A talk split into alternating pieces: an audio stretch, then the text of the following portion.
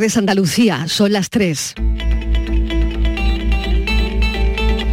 La tarde de Canal Sur Radio con Mariló Maldonado.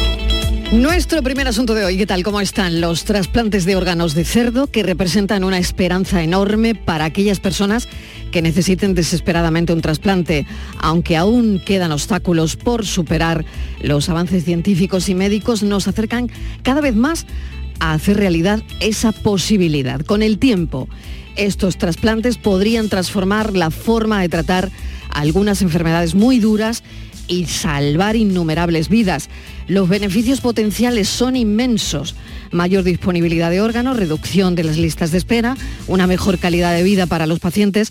Vamos a ver cómo estamos de cerca hoy en el programa. Vamos a por el segundo tema. En Málaga, ya gran capital tecnológica, tecnológica, hay un foro importantísimo sobre tecnología, inteligencia artificial, pero nos ha llamado la atención, fíjense, un asunto sobre ciberestafas eróticas. Desde varios medios de comunicación alertan, ojo con las fotos que compartimos en redes, porque llega alguien que se apropia de tu foto y la usa como gancho y se queda tan campante con un perfil falso, estafa a un tercero con un supuesto contenido sexual y parece que la forma de actuar es siempre la misma. Si quieres ver más, pincha el enlace y así empieza todo. Así que hoy les vamos a contar cómo actúan estos ciberdelincuentes porque está claro que deja víctimas a los dos lados del fraude. Otro de nuestros asuntos hoy tiene que ver con la herencia de las hermanas Koplovich, que parece que hay alguien que reclama un dinero que cree que le pertenece. Carlos Koplovich, hijo reconocido del constructor, va a acudir a Estrasburgo para poder acceder a una herencia incalculable. Veremos de cuánto hablamos. Bienvenidos a la tarde.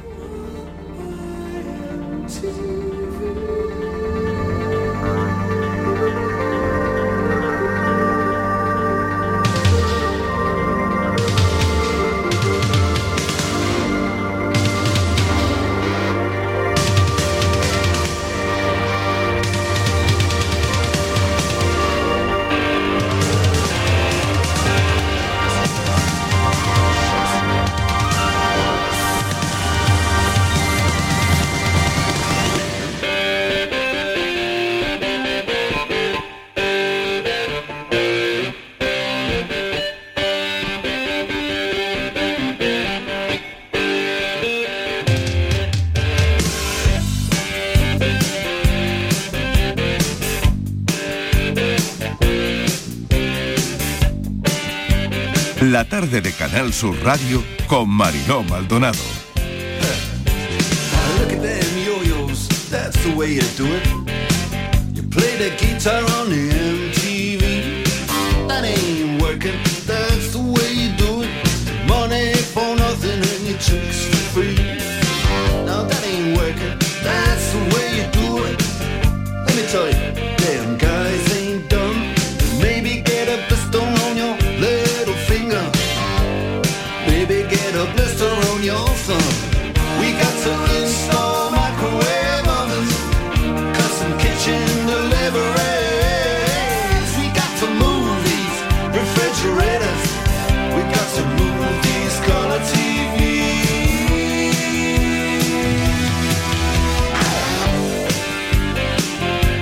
Hablaremos en el programa de esa herencia de Carlos Koplovich, hijo reconocido del constructor, y hemos elegido esta canción que viene muy bien, Money for Nothing.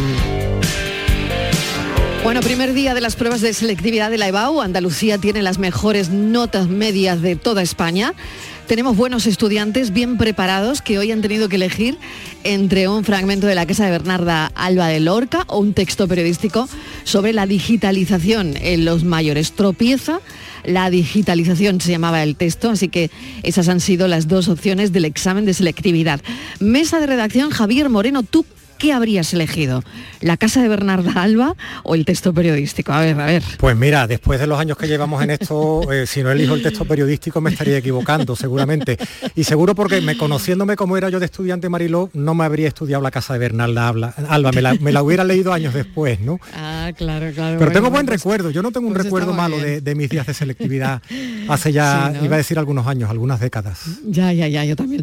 Eh, había elegido la opción, fíjate, que era la casa de Bernarda Alba. Mm. Mm, no sé, yo mm, como me me impactó tanto, tantísimo esa obra de Lorca y, yo creo que la leí con eso, con 16, 17 años, la verdad es que lo habría contado todo sobre la Poncia y Adela.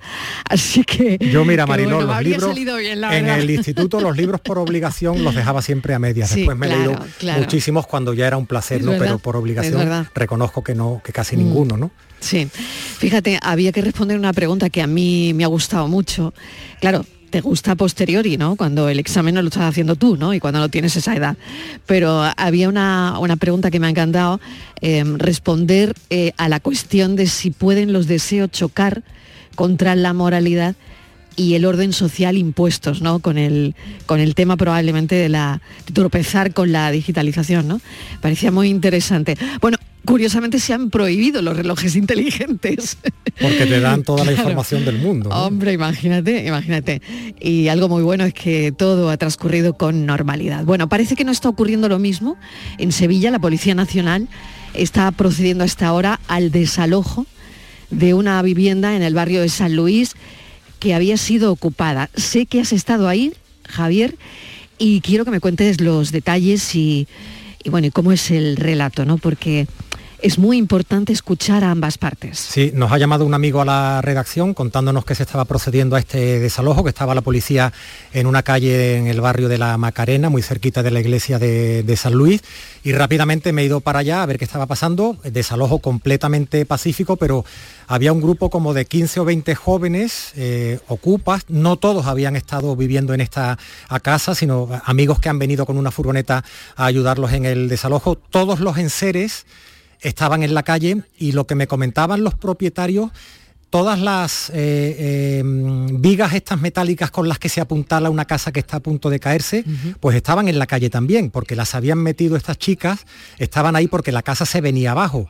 Ahora los han desalojado y han sacado todas estas vigas que, que apuntalaban la casa, con lo cual dicen el riesgo de que se venga abajo es grande. Por eso había un albañil también, un equipo de albañiles en la puerta, porque lo que van a hacer es tapiar esa vivienda de la calle Duque Cornejo en el número 14 para que nadie la vuelva a ocupar. Como decías, Mariló, mm, nunca se tiene la, mm. oportunidad de escuchar las dos versiones. Yo he podido hablar, eh, primero lo hemos hecho en directo en Radio Andalucía Información, con estas chicas les decía, oye, quiero hablar con vosotras, quiero que me contéis la versión y quiero hablar también pues, de los estigmas que tenéis, de las versiones que tenéis sobre esto que está, que está ocupando. Primero, me decían, se ha desalojado Express, los, propietarios decían, es que yo no tengo por qué comunicarte nada porque no tienes la casa alquilada. el desalojo se ha hecho de forma pacífica, pero estamos aquí porque la situación es muy difícil, porque los jóvenes no tenemos cómo vivir, decía una de las chicas. Ya que al final estamos en una sociedad que a los jóvenes no nos permite alquilar, que no tenemos las capacidades económicas para responder, que no tenemos ni siquiera un sustento, un lugar, unas personas a las que acudir, que nos tenemos que ayudar entre nosotros porque si no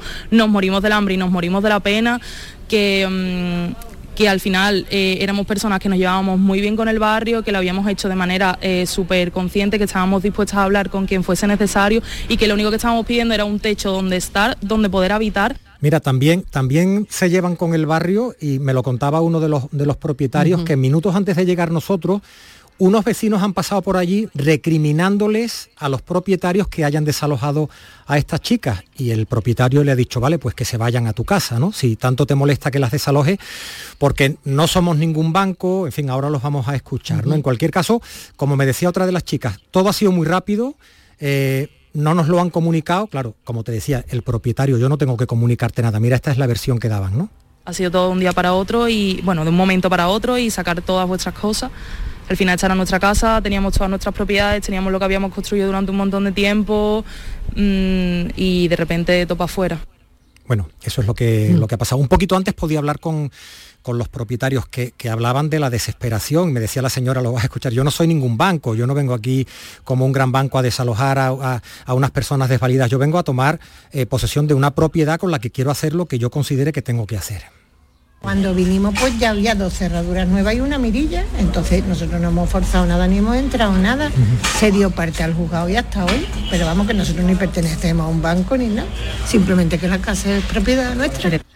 En fin, la situación, Mariló, te puedes imaginar que no es agradable porque hay unas personas que estaban ahí viviendo de forma ilegal, las han desalojado, las chicas estaban algunas nerviosas, tenían todos los enseres de, varios meses de vivir ahí varios meses en, la calle, de repente te quedas en la calle, aunque la vivienda no sea tuya, pues eso hay que, hay que entenderlo, pero estás ocupando, estás ocupando una vivienda que no es de tu propiedad y, y también la situación incómoda para los propietarios que están ahí rodeados de policía, todo pacífico, que han intentado en varias ocasiones que la policía local eh, les, comunicara que se tenían que ir, dicen que ponen una mirilla, que no te atienden, que no...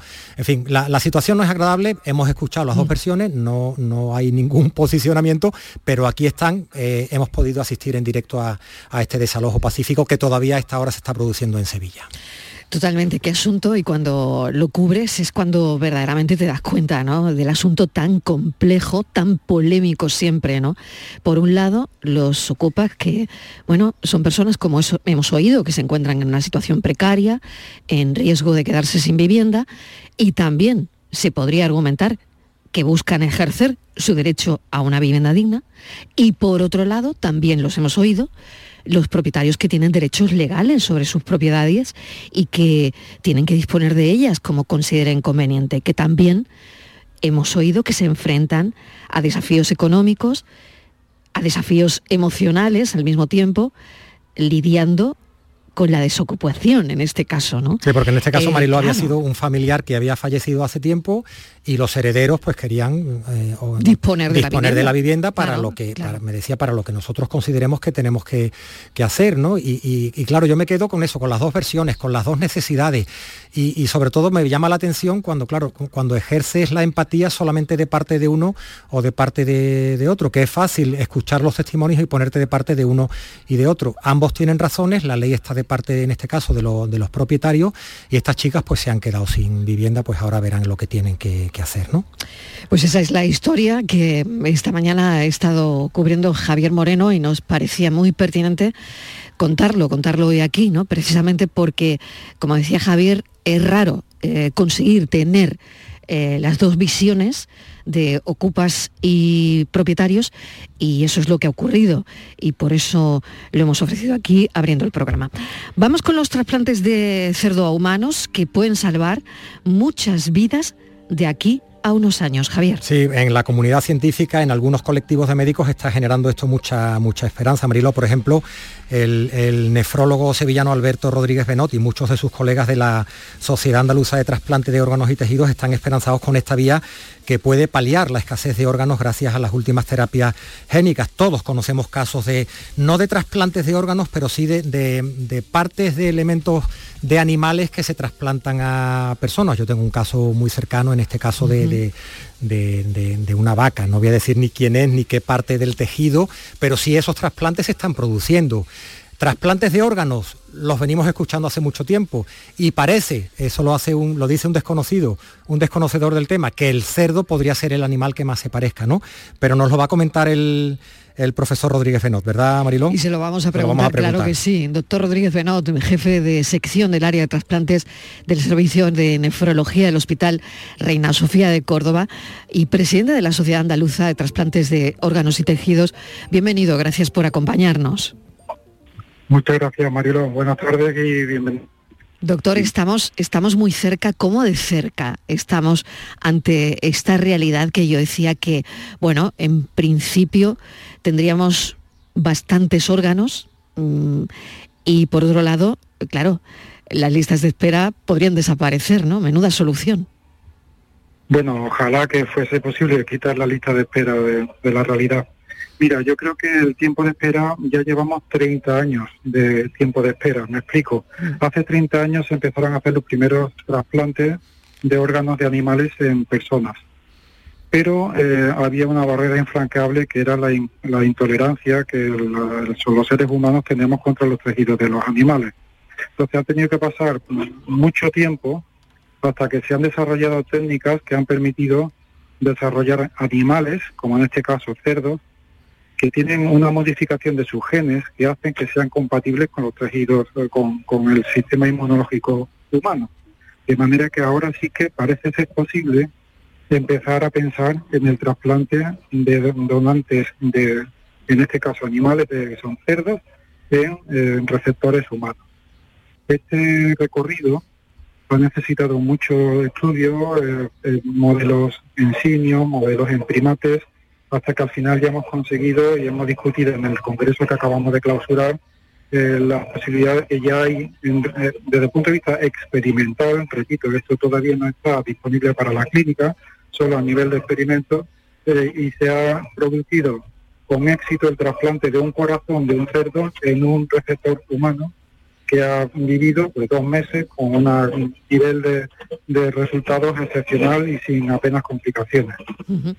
Doctor Rodríguez Benot, qué interesante, porque es verdad que aunque bueno queda tiempo, pero se ha conseguido, por lo que me ha parecido entender, que nuestro organismo, que el humano, no rechace el órgano del cerdo. Y eso es un paso de gigante, ¿no? Claro, eh, lo que se trata con esta técnica es crear una especie de granjas especiales que crean animales de laboratorio, que precisamente en este caso que estamos hablando, que se ha publicado, que se hizo el año pasado, en 2022, en un hospital norteamericano, la granja que, cultiva o que, o que hace crecer esos cerdos es la misma empresa con algunas modificaciones que hizo la clonación de la famosa oveja Dolly. De manera que esta granja lo que hace es que modifica genéticamente los animales para que puedan ser compatibles con el ser humano.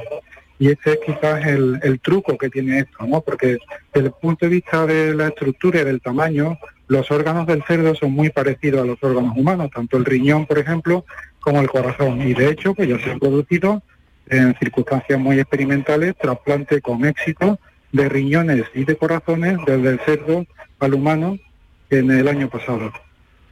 Doctor, ¿y aquí hay algún componente o algún recelo ético eh, por tratarse de, animales en la comunidad científica? Bueno, eh, esto es un tema que no es baladí, porque uno de los modelos que se había planteado al principio, que era el modelo de los simios, de los primates, precisamente mm, puede llegar a, generar una cuestión ética, ¿no?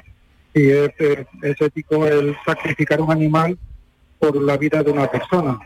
Esto podría discutirse y seguramente pues habrá muchas cuestiones a favor y en contra, pero básicamente hoy en día el cerdo es un animal que está un poco más lejos filogenéticamente del ser humano y que parece que este tipo de cuestiones éticas pues eh, están un poco más disipadas, ¿no?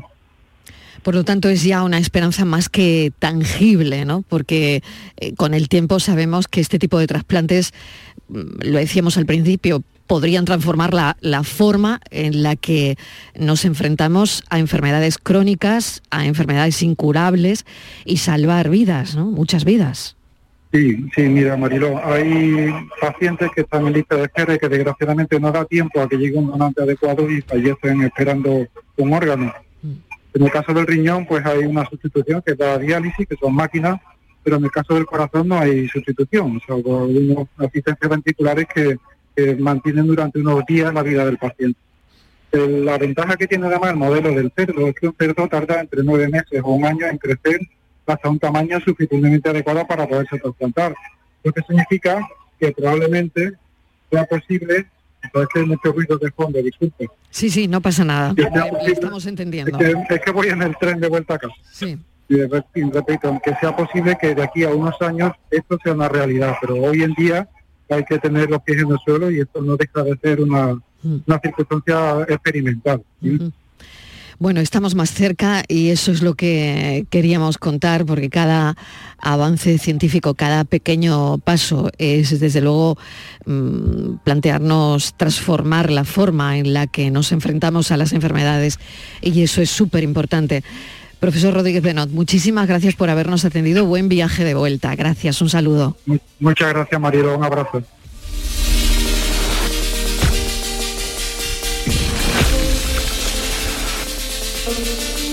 Casi las 3 y 20 minutos de la tarde. Ojo, ojo con las fotos que subimos, que compartimos en redes. Sobre todo dicen que aquellas sexys porque crece la ciberestafa erótica, Javier.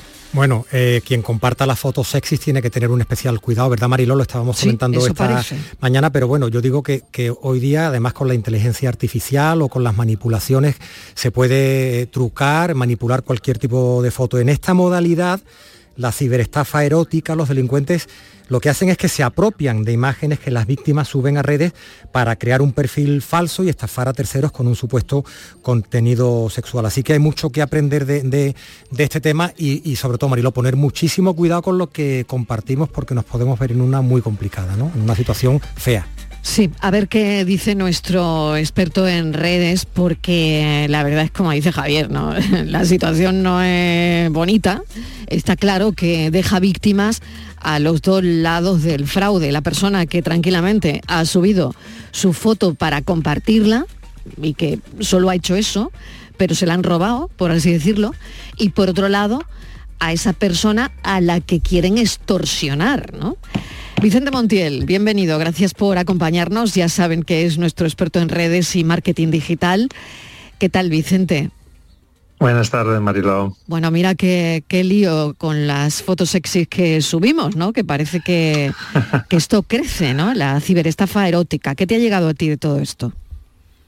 Bueno, eh, esto realmente no es, eh, no es nada nuevo. Eh, hay muchas variantes, ¿no? Ahora hay otras variantes, hay redes sociales donde bueno pues son más proclives a subir este tipo de contenidos tipo TikTok eh, y demás y eso unido a que la gente de una edad un poquito más joven pues es un poco más arriesgada o ve un poco menos de peligro en todas estas cosas o no han recibido la, formada, la formación adecuada, nadie les ha explicado lo que se están exponiendo, pues es un caldo de cultivo para que pasen estas cosas, ¿no? La, suplantación de identidad siempre ha existido con algún otro fin, pero claro, eh, este tema es que eh, se crea el perfil falso, el perfil falso que parece totalmente eh, correcto, porque, claro, porque es que son fotos sacadas de perfiles reales, no son no son fotos que tú ves claramente que son de estudio, de modelos o de eh, que están preparadas para atraer. No, no, son fotos de verdad, ¿no? De, chicos y chicas que son atractivos y comparten fotos, eh, en fin, un poco subidas de tono. Y la gente eh, se fija y entonces empiezan a chatear con los que están detrás de verdad, que son organizaciones. Y a partir de ahí, bueno, pues es lo típico de, eh, mira, si quieres ver más fotos mías, tengo un canal privado, eh, tengo, eh, si quieres ver, tengo una página web donde puedes ver muchas más fotos porque aquí en las redes comparto muy poquito. cuando llegas allí te piden la, tarjeta de crédito. Claro, hombre, algo me tienes que pagar, aunque sean dos euros, pero algo me tienes que pagar por verme. Eh, claro, ya hemos dado nuestra tarjeta de crédito, hemos entrado en un sitio donde nos pueden instalar cualquier tipo de malware en nuestros dispositivos. En fin, ya estamos en manos, eh, hemos sido captados y estamos ya poniéndonos en manos de organizaciones que lo que quieren es básicamente nuestro dinero. Pero claro, mm, siempre picamos por lo mismo. Eh, creemos que nos dan duros a cuatro pesetas, que somos interesantísimos y que se ha fijado en nosotros una persona súper atractiva que, quiere tener algo serio con nosotros y no es cierto. Lo que tenemos detrás es una organización criminal que nos quiere sacar la tarjeta de crédito y quitarnos el dinero del banco. Esto es tremendo, Vicente, de verdad, porque sí, sí, es que me parece increíble, porque claro, hay gente, yo estaba pensando que es muy difícil que a lo mejor te puedas percatar de esto, a no ser que alguien de tu entorno te diga, mira, te he visto en una web de líos, ¿sabes? No, no, son, una web de líos, es en el propio Instagram eh, o es en el propio TikTok. Yo es que no lo entiendo. A ver, eh, Vicente, entonces, esa foto supuestamente de la persona subida de tono que ha compartido con, con, la gente, con sus seguidores, eh, entonces, ¿por qué? O en público, sin saberlo. Ah, o en público sin saberlo, vale. Pero esa foto es robada, es decir, la persona no ha dado su consentimiento. No, no, no. y claro, ¿cómo se entera la persona, cómo se entera esa persona que su foto está siendo utilizada, porque a no ser que alguien te Sí, lo pero es cuente. que hay, hay una cosa que no, que, que por mucho que lo expliquemos, eh, es difícil de entender Sí, por el yo, ni- yo no me entero de entrada. A ver.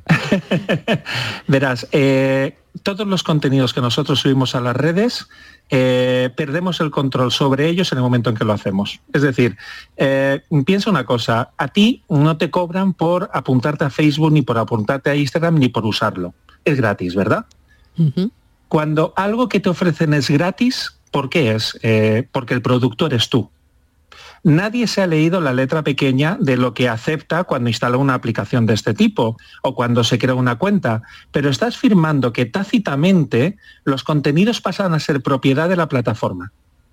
Directamente. Es decir, eh, yo puedo copiar tu contenido y eh, llevármelo a otro sitio y tú no me puedes Pero decir un momento, nada. Vicente, porque- entonces no es ilegal Sí. que alguien me quite mi foto y la ponga en un portal de, pues eso, ¿no? De erótico. Eh, no es ilegal que yo copie tu foto y eh, la comparta. De hecho, la gente comparte fotos de, de otros con toda la tranquilidad. Esto no es ilegal, esto se hace continuamente. Sí es ilegal que detrás haya una estafa, es decir, que esté utilizando tu imagen para eh, estafar a alguien con motivo, con tema comercial. Pero todos hemos visto fotos que han compartido de amigos nuestros o de amigas y eso no es ilegal. Es decir, tú has subido la foto y alguien la ha compartido. Eso auto- automáticamente es que te la has quedado en tu dispositivo y la has publicado en tus redes. Y eso no es ilegal.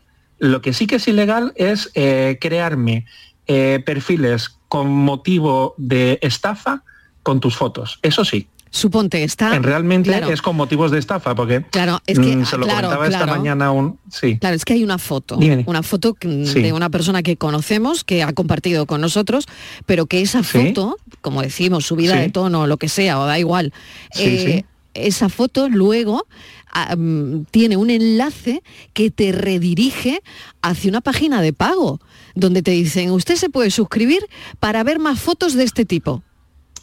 Muchas veces no. Eh, Sí puede ser, pero por ejemplo en Instagram esto no se puede. Es decir, eh, lo que sí que tú le ha- haces es abrir un chat. Es decir, eh, imagínate que yo he encontrado esa foto pues en, una, en un perfil de Instagram que parece a todas luces verdadero porque eh, las fotos no son de estudio, pare- parece que estén tomadas, pues eso me, me Un fío, ¿no? selfie, Y un digo, ostras, selfie. pues Un selfie, Un perfectamente. selfie. Ujú. Perfecto. Entonces, eh, yo le abro un chat. Tú sabes que, eh, bueno, si no, esto es de Vox Populi, dentro de las redes sociales, eh, todos los chavales ligan por Instagram. Es decir, la utilidad en este momento de Instagram prácticamente se ha convertido en una app de citas, porque Instagram y el chat de Instagram es lo que se utiliza para ligar entre la gente joven. Entonces, yo te abro un chat y te abro un chat y te digo, hola, veo que has visto que le has dado like a mi foto. Eh, eres muy guapo o muy guapa. Ah, me gustaría hablar contigo un poquito más en privado. Bien, a partir de ahí, lógicamente, quien te está hablando no es la, no es la chica o el chico atractivo, es un, un señor o una señora de Nigeria que te ha abierto un chat, ¿me explico? Pero tú no lo sabes y a partir de ahí ya estás cogido. Si le continúas el chat, al poco tiempo te va a decir, oye, mira, eh, a mí me gustaría saber más de ti, ¿por qué no entras en esta página y ves más fotos mías y si te gusta? Y a partir de ahí ya estás cogido. Pero no es tan directo como que yo publico una foto con un enlace, sino que una vez que ya te he cogido la amistad, hago lo necesario para engañarte, para timarte. Y me gano tu amistad y me gano que me des tu tarjeta de crédito o que me des dinero. La mayoría no se van a denunciar porque mm, yo no quiero denunciar que me han estafado porque quería buscar sexo. Entonces, por pudor, por vergüenza social, porque no se entere mi entorno, mm, estos delitos quedan muchos impunes y te han vaciado la cuenta o te han quitado dinero, pero mm, tú no lo dices por vergüenza. Es que me porque parece, me estabas parece tan buscando algo increíble, pero estas cosas pasan, ¿no? Pues están en los titulares de los periódicos. eh, no sé, me parece inaudito, ¿no? Javier. No, Mariló, es nosotros no lo haríamos nunca. Ya, dice ya, ya, claro. Vicente, desde el momento en que, en que te metes en las redes sociales, yo tengo restringido, por ejemplo, el, el uso de Facebook, pero yo veo perfiles de personas porque hay amigos o amigas que comparten contenidos de personas y además creo, Vicente, está el tema de la manipulación fotográfica, de la manipulación Sí. de imágenes, ¿no?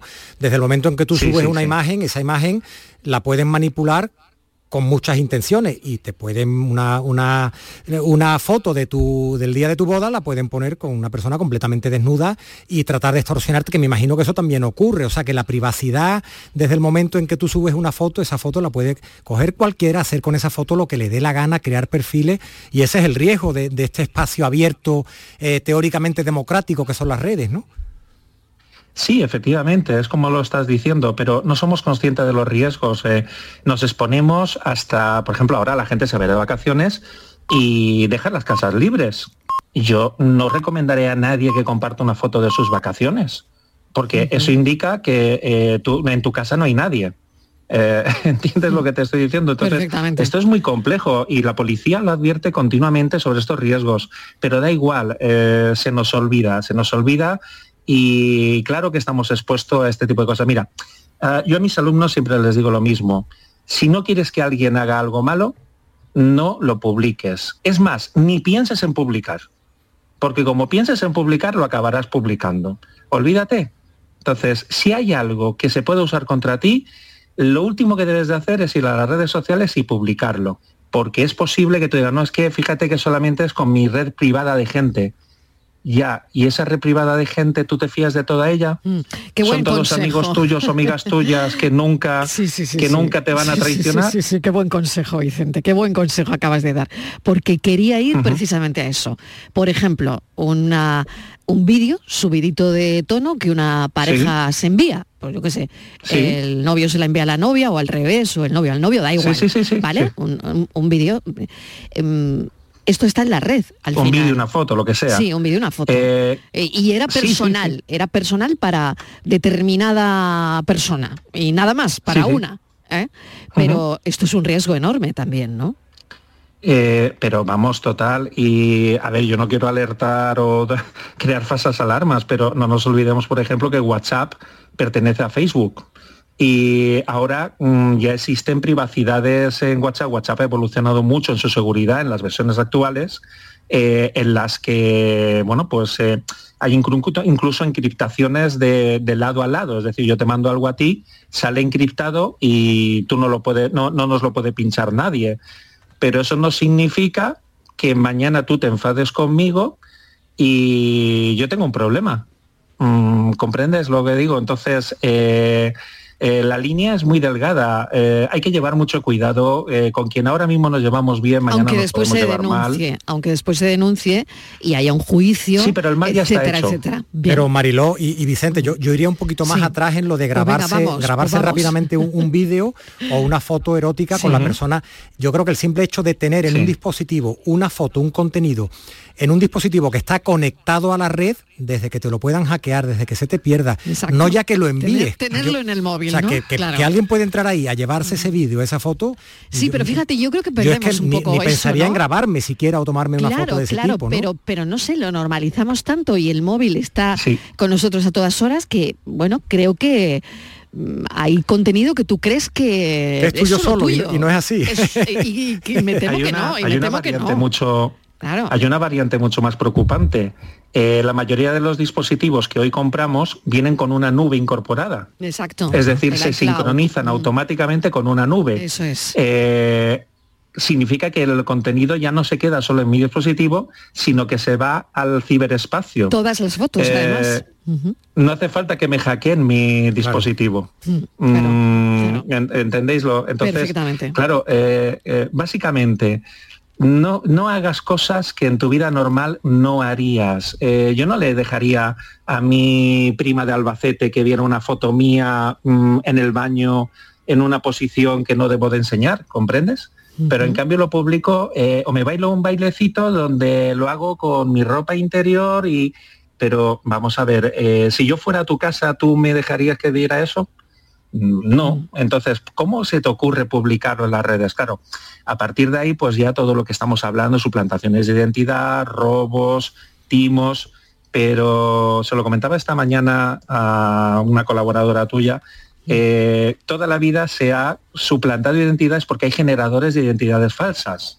Es muy, es muy fácil generar una identidad falsa, pero es que hoy en día ya no hace falta ni siquiera generar identidades falsas porque eh, directamente eh, los usuarios nos dan todas las fotos gratis. Entonces ya no hace falta ni siquiera generar nada.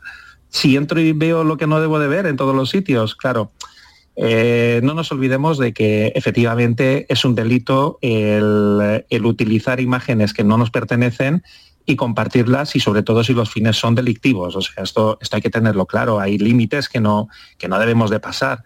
Pero, pero hay otros que, se quedan ahí. los usuarios. Claro, hay otros que se quedan ahí donde no son delito, como nos estabas explicando al principio, donde el daño está hecho, pero, pero no está tipificado como delito todavía, ¿no? Efectivamente, eh, y sobre todo es que, eh, a ver, eh, las unidades de, vigilancia y de todo este tipo de delitos telemáticos, tanto de la Guardia Civil como de la Policía Nacional, tienen unos medios impresionantes y pueden encontrar este tipo de cosas, pero mm, excede con mucho su capacidad para, poder estar persiguiendo mm. todo este tipo de actitudes. Y en la mayoría de los casos, pues lo que hacen básicamente es asesorar para eh, tratar de eliminar el perfil falso. Oye, mira, sí, tus fotos son públicas, yo no sé si lo sabías, pero has publicado fotos y te las han utilizado, ahí no puedes reclamar nada porque resulta que has perdido el control de esas fotos cuando las has publicado, pero lo que sí que podemos hacer es pedirle a la plataforma que eh, elimine ese perfil falso, es decir, que no se siga cometiendo un delito con tu imagen. Entonces, eh, eso sí se puede hacer y es eh, asesorado por, los cuerpos de seguridad. Decir, oye, mira, me he encontrado este perfil falso mío, mm, por favor, ayúdenme a eliminarlo. Y entonces ellos sí te asesoran, hacen la reclamación a la plataforma, pero mm, perseguir al delincuente que te ha cogido las fotos, es muy complicado. Claro. Y incluso es que puede el delincuente, el delincuente estar en Bali o en Nigeria o vaya usted a saber qué lugar del mundo donde la, competencia de la policía no, no, no, no entra. Ya. Vicente Montiel, muchísimas gracias porque, bueno, esto es Esto es lo que nos han contado. Eh, Vicente es nuestro experto en redes sociales y marketing digital. Muchísimas gracias como siempre. Profesor Montiel, un abrazo. A vosotros, buenas tardes. Adiós. Hasta luego. Javier, pues es lo que hay. Cuidadito, hay que, cuidadín, Hay que pensarlo, hay que pensarlo y mucho. Bueno, pues hasta mañana, mañana más. Un abrazo. Vamos a publicidad y enseguida hablamos del testamento de Carlos Koplovich, que se va a Estrasburgo. Si te pegas a mí, yo me pondré mal, yo me pondré mal. La tarde de Canal Sur Radio con Mariló Maldonado. También en nuestra app y en canalsur.es. Aquadeus, ahora más cerca de ti, procedente del manantial Sierra Nevada. Un agua excepcional en sabor, de mineralización débil que nace en tu región. Aquadeus Sierra Nevada es ideal para hidratar a toda la familia. Y no olvides tirar tu botella al contenedor amarillo. Aquadeus, fuente de vida, ahora también en Andalucía. Este martes en el Eurojackpot de la 11 por solo 2 euros hay un bote de 96 millones. Y tan tatara millonario porque con el Eurojackpot, el mega sorteo europeo de la 11, no solo te haces millonario tú, también tus hijos y los hijos de tus hijos y los hijos de los hijos de tus hijos. Compra ya tu Eurojackpot de la 11, que son 96 millones. Eurojackpot de la 11, millonario por los siglos de los siglos. A todos los que jugáis a la 11, bien jugado. Juega responsablemente y solo si eres mayor de edad. La mañana de Andalucía con Jesús Vigorra. Con la información más útil y la mirada de Andalucía al mundo y a tu mundo, nos ponemos en marcha. Con tu participación, porque te escuchamos y atendemos tus quejas, con las entrevistas y la crónica que te interesa, con una tertulia que da que hablar. La mañana de Andalucía con Jesús Vigorra. De lunes a viernes desde las 6 de la mañana. Más Andalucía, más Canal Sur Radio.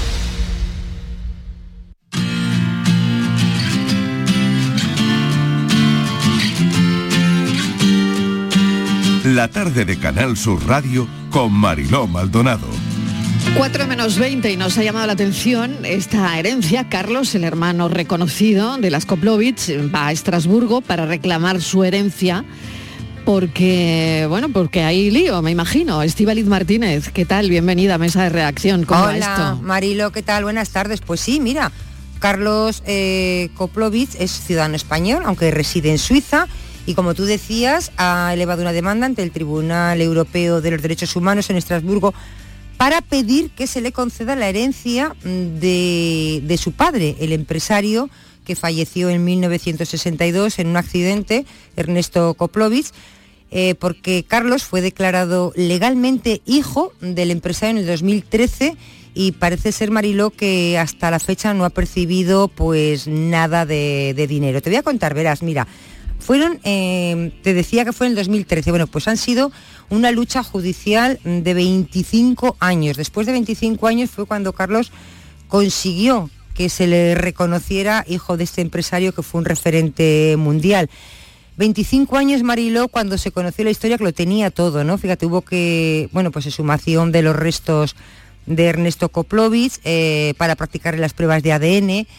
Había 25 años donde se conoció esa pasión que vivió Ernesto fuera del matrimonio y por supuesto Mariló pues muchísimo dinero, ¿no? Él sería, él es el quinto hermano y bueno, después de todo eso, de esa pelea porque se le reconociera, pues ahora venía la parte de la herencia, ¿no?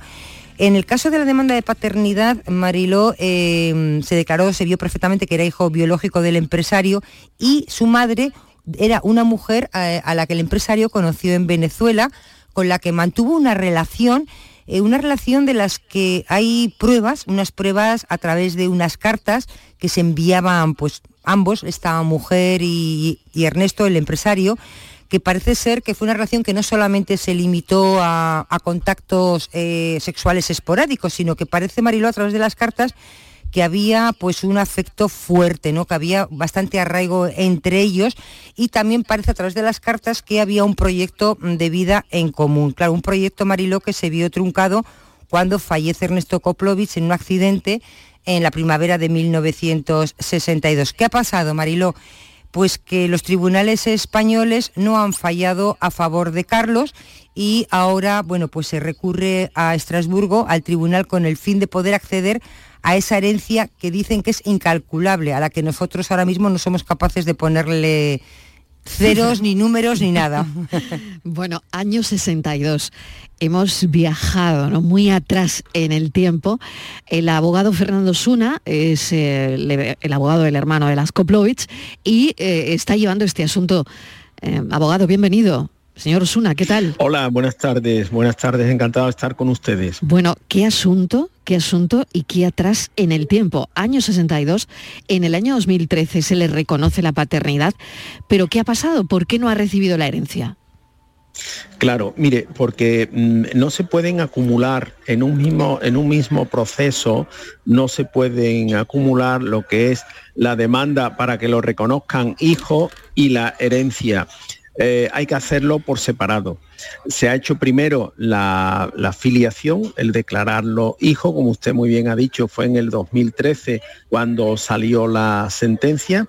Un juez ya lo declaró hijo de Ernesto Koplovich, el señor este multimillonario, eh, sobre todo por una prueba muy buena de ADN. Mm, hubo que exhumar, sacar de la tumba al presunto padre de mi cliente, de Carlos Koplovich, se hizo el ADN y dio un 99% de posibilidades de que fuera hijo y así el juez lo declaró hijo. Posteriormente, posteriormente, pues hubo que presentar una demanda para que la justicia lo declarase con derechos hereditarios.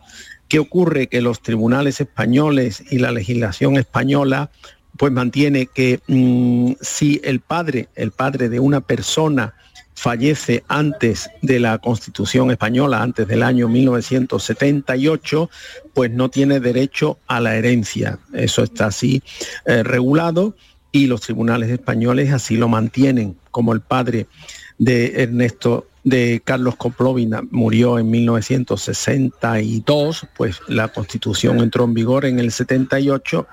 Según esta normativa no tiene derecho. Ahora bien, los eh, tribunales, el Tribunal Europeo de Derechos Humanos de Estrasburgo mantiene un criterio contrario, es decir, mantiene, dice Estrasburgo, el Tribunal Europeo de Derechos Humanos, que sí, si lo único que pide el Tribunal Europeo de Derechos Humanos es que haya habido una vida familiar entre el padre y el hijo. Y en este caso sí la hubo, la hubo vida familiar.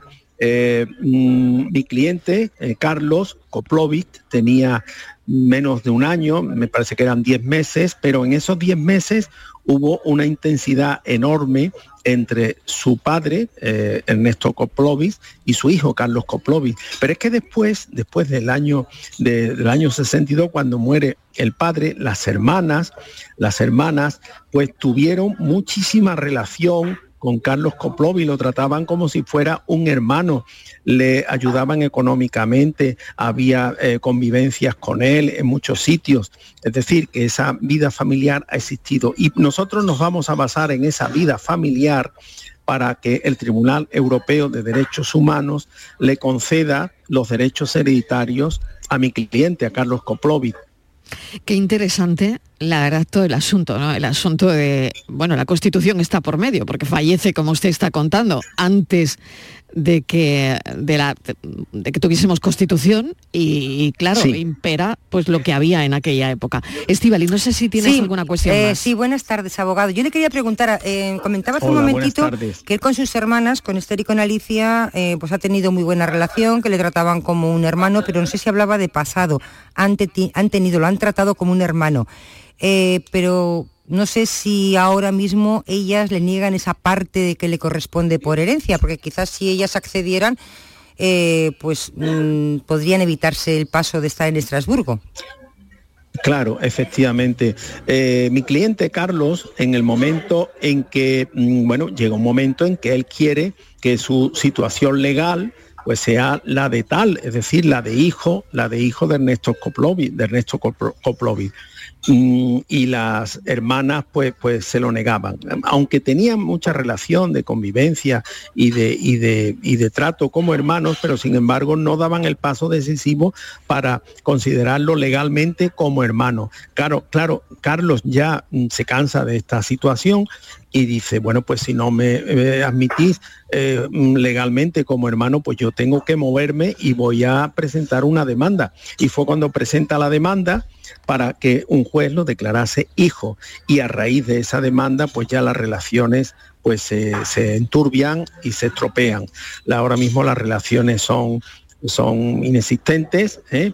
y bueno pues eso no quiere decir que a lo mejor que a lo mejor algún día pues se produzca una reconsideración de las posturas y accedan pues a darle, nosotros no pedimos mm, el 100% de sus derechos, sino simplemente pues una cantidad, bueno, pues que, permita pues a, mi cliente pues vivir holgadamente. Es injusto que si es hermano y mm, estas otras hermanas tienen muchísimo patrimonio, pues, pues mire, mm, eh, no sería, no sería, sería positivo, sería muy positivo, sería muy bueno que ese patrimonio tan inmenso que tienen estas hermanas, pues le dieran a mi cliente pues, pues una cantidad importante para él, no, no, no desmesurada, pero bueno, eh, yo creo que se puede llegar perfectamente a un acuerdo si hay buena voluntad, independientemente del Tribunal de Estrasburgo, de Estrasburgo, pues estamos intentando pues a ver si a ver si se produce ese hecho que sería maravilloso llegar a un acuerdo y todos felices y, contentos. Pues raro será que Fernando Suna no lo consiga. Bueno, estamos intentándolo a, ver si, a ver si, a ver poquito de con un poco de buena voluntad las cosas se, se, hacen, ¿eh? se hacen. Muchísimas gracias Fernando Suna y suerte y a ver, ya nos contará. Muchas gracias a ustedes y encantado de estar con Un saludo. Gracias. Adiós. con buenas la tardes. foto del día. Es esta. Hola, buenas tardes. ¿Qué tal? Pues en el día de hoy me gustaría comentar una foto del astrofotógrafo Lorenzo Cordero, que ha salido publicada en el diario El País y que ha sido considerada por la NASA como la mejor foto del día. Y es una foto que acompaña a la noticia eh, que nos cuenta que ahora mismo se está produciendo un evento solar que se llama Terminator y que dispara las tormentas geomagnéticas y auroras boreales. La verdad que es una noticia muy curiosa, pero lo que es más impactante es la fotografía, ya que es una fotografía en la que yo, por ejemplo, no estoy acostumbrado a ver eh, una fotografía en la que se ve el sol como una gran bola de fuego, tal y como es. Fotoperiodistas que buscan la imagen del día, esta es un tanto apocalíptica, pero no deja de ser maravillosa, Francis Gómez. ¿Qué tal, Marila? Buenas tardes. Sí, una imagen realmente impactante. Él ha seleccionado Andrés Carrasco para nosotros. Eh, Andrés es fotógrafo de Algeciras, corresponsal de Agencia EFE en el campo de Gibraltar. Imparte talleres con la Fundación Márgenes y Vínculos y a lo largo de su trayectoria ha sido testigo gráfico de primer nivel de la realidad del campo de Gibraltar y de la inmigración en particular. Lo avalan así numerosos premios, eh, como por ejemplo el de Andalucía de Periodismo, el de Andalucía de Migraciones o el premio Fotoacue y National Geographic. Fotoperiodistas que buscan aquí en la tarde su imagen del día. Enseguida vamos con Andalucía Pregunta. La tarde de Canal Sur Radio con Mariló Maldonado. También en nuestra app y en canalsur.es. Canal Sur Sevilla.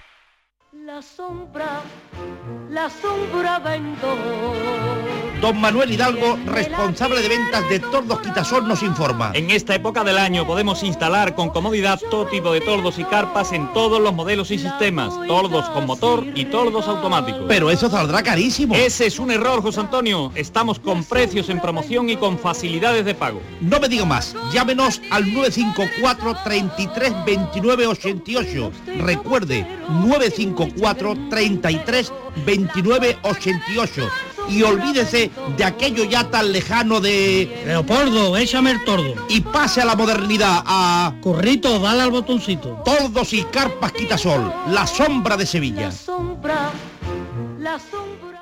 Una plaza mil músicas icónicas Sevilla Fest. Vanessa Martín, Lola Índigo, Beret, Anastasia, Bizarrap, Solomon, Pablo López, La Fiesta Bres, Bomba Estéreo, Julieta Vanegas, Los Chichos, Nancy Rubias, Fangoria o Laura Pausini te esperan este verano en la Plaza de España de Sevilla. Del 15 de junio al 22 de julio vive una experiencia icónica con la mejor música nacional e internacional. Descúbrelo en icónicafest.com. La mañana de Andalucía. Canal Sur Mediodía. La jugada local de Canal Sur Radio. Andalucía a las 2. El mirador de Andalucía. Días de Andalucía. Toda la información local y de cercanía y que te interesa está en tu radio. Canal Sur Radio Sevilla. La radio de Andalucía en Sevilla. La gente que más madruga, que viaja, que estudia, que trabaja, lo cuenta en la mañana de Andalucía, el club de los primeros de Canal Sur Radio. Tenemos un número de WhatsApp para todos los que estéis despiertos desde bien temprano y queráis participar en el programa. Es el 616-161-161. La mañana de Andalucía, el club de los primeros de Canal Sur Radio, de lunes a viernes desde las 5 de la mañana, con Charo Padilla. Más Andalucía, más Canal Sur Radio. La tarde de Canal Sur Radio con Mariló Maldonado. Estos son nuestros teléfonos 95 1039 105 y 95 1039 16. Hoy tenemos a José Carlos Cutiño, delegado de la OCO en Andalucía. José Carlos, bienvenido. Hola, buenas tardes. Empezamos con un asunto. La Policía Nacional ha alertado este lunes en un comunicado sobre las posibles estafas en alquileres vacacionales. Em, bueno, ante la llegada del verano han lanzado una serie de recomendaciones para ser víctima de fraude. Al reservar unas vacaciones este verano, atento. Nunca hagas clic en enlaces que no esperas. Aprende a detectar correos electrónicos, sitios web, mensajes de texto y publicaciones falsas en redes sociales, ya que los enlaces fraudulentos pueden redirigirte a sitios web falsos diseñados para parecerse a páginas con las que estás familiarizado. Ten cuidado con las ofertas sospechosamente baratas o depósitos altos. Si una oferta promoción parece demasiado buena para ser verdad, podría ser una estafa y es mejor terminar toda comunicación de inmediato. Si es posible, paga con tarjeta de crédito y evita hacer transferencias bancarias. Pagar con tarjeta de crédito a menudo ofrece una protección e incrementa las posibilidades de recuperar tu dinero. Entre otros asuntos, lo Permanece barato, lo barato sale caro, y siguen los mensajes deben y siguen los consejos. José. Carlos, ¿qué te parece? Bueno, Son unos clásicos ya, además sobre todo eh, eh, empieza a ser casi un casi normal, pues por ejemplo los anuncios falsos, donde se utilizan eh, fotografías de, de otros anuncios, eh, donde se trata, sobre todo cuando se hace a través de plataformas, se trata de conseguir que paguemos reservas por anticipado altas y no hacerlo a través de los mecanismos de pago de la plataforma, sino a través de transferencias eh, bancarias. Es decir, esto se está generalizando sobre todo cuando estamos alquilando inmuebles mm, que están en sitios que no son desconocidos y donde es fácil que, que piquemos, ¿no? Normalmente, como decía eh, la portavoz de la policía, además con unos precios muy ventajosos. Yo siempre lo digo, lo, lo comentaba ya antes, si algo parece mentira, probablemente es porque lo sea, ¿no? Entonces, hay que tener mucho cuidado a la hora de contratar. Es muy importante no entrar en esos anuncios muy llamativos a través de esos enlaces, como, como decía, que nos pueden redirigir a páginas fraudulentas, pero también cuando contratamos a través de plataformas mm, tan normales, pues como pueden ser Airbnb, Booking, cualquiera de estas, nos podemos encontrar con anuncios fraudulentos que están clonando eh, anuncios reales y que lo que pretenden es que paguemos de la forma que decía, otras veces eh, van buscando nuestros datos bancarios básicamente para eh, cometer cualquier tipo de fraude eh, a través de banca online y cuestiones por el estilo. Y nosotros incluso recomendamos en los pagos, aparte de utilizar las plataformas seguras, las pasarelas seguras de, las plataformas, eh, incluso si podemos hacerlo a través de tarjetas recargables, incluso mejor que si lo hacemos a través de tarjetas de crédito eh, convencionales, ya que de esta manera, si están utilizando nuestros datos, los datos de nuestra tarjeta, minimizaremos mm. cualquier daño. De todas formas, siempre es importante cuando vamos a contratar cerciorarnos de que quien nos está alquilando realmente es el propietario de alguna manera, pidiendo más datos, información sobre los servicios, ubicación, etcétera, etcétera. Bueno, vamos con una consulta, la de María Elena. Bienvenida, gracias por llamarnos. Adelante, María Elena. Hola, María Elena. Hola, adelante, cuéntenos. Bueno, pues le cuento. Eh, buenas tardes, ante todo. Eh, estuve con, estuvimos con mi marido en la revisión de, de GAE, de su, de su audífono. Sí y la chica que manipuló el audífono delante de nosotros le metió aire a presión. Decía que era para limpiarlo, que era la, primera vez que habíamos visto eso, de hacerlo. Y cuando mi marido se va a colocar el audífono, pues no funciona. Entonces, pues la chica dice, no, pues no funcionaría. Y mi marido sí, sí funcionaba. Mm, total, que lo mandaron a reparar porque dice, bueno, eso valdrá unos 300 euros más o menos. Bueno, pues lo arreglamos. Si ya nos discutiremos después quién paga el arreglo. Y lo que pasó fue que después nos dijeron de que, que no, que el audífono era ya muy, muy, estaba anticuado, decían, y que ahora no tenía arreglo. Y pues eso es lo que nos pasa. Muy bien. José Carlos, ¿qué hacemos? Cuatro minutos, a ver. Evidentemente aquí hay que empezar por presentar una reclamación formal. Realmente se debería de haber presentado en el momento en que se produce la, avería para mantener una secuencia eh, correcta y completa eh, de los hechos y evidentemente, eh, tal y como lo cuenta, se ha producido la avería allí. El problema es que aquí no hay pues lo que suele ser una orden de trabajo donde previamente se describa la situación, el estado o los problemas que pueda presentar el, aparato que pudiera servirnos para conocer el antes y el después, con lo cual aquí sería necesario tener un informe técnico que evaluara cuál ha sido la causa de la avería, porque además está, seguramente va a cantar, ¿no? Eh, si se ha insuflado aire a presión para la limpieza y se le ha ido la mano, pues eh, e, ese será el problema de la avería mecánica y desde luego la empresa se tiene que hacer cargo de la sustitución, no, no ya de, de, la reparación, que sería lo lógico, eh, sino incluso de los daños y perjuicios que una actuación negligente en este caso como esa hubieran podido producir, que no es otra que el dejarle sin, sin una, un aparato tan esencial como ese para la vida cotidiana. Sí es cierto que, aquí tener un cierto soporte pericial, ¿eh? un informe técnico que evalúe cuál ha sido la causa de la, de la avería, sería fundamental para poder reclamar porque además por la cuantía que suelen tener estos aparatos estaría justificada incluso una demanda judicial. Estamos hablando de miles de euros normalmente un, aparato de estas características. Sí. ¿Le queda claro?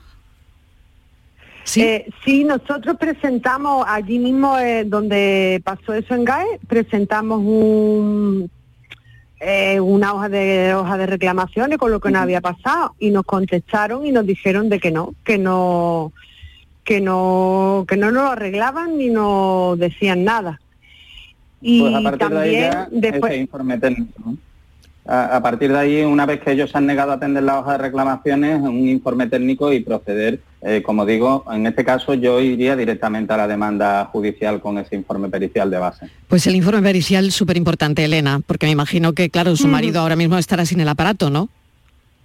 Claro, él Claro, llevaba dos claro. porque es conductor de camión, llevaba dos audífonos y ahora pues solo tiene uno. Claro, él solo tiene uno. Importantísimo. Se están produciendo daños y perjuicios que habría que evaluar e incluso reclamar por la mala praxis de la empresa en este caso. Claro, pues fíjese, eso Mm. también es importante que lo tenga usted en cuenta, ¿no? Lo que acaba de decirle José Claro. Carlos Cutiño. Gracias, un saludo y mucha suerte. Venga, muchísimas gracias. Gracias, un, saludo. abrazo. Bueno, tengo que dejar aquí. Teníamos más asuntos, pero se nos ha quedado hoy muy cortito el espacio. José Carlos Cutiño, gracias. Gracias a ustedes, buenas tardes. Hasta la semana que viene y Estivaliz Martínez hasta dentro de un momento. Escuchamos las noticias y seguimos.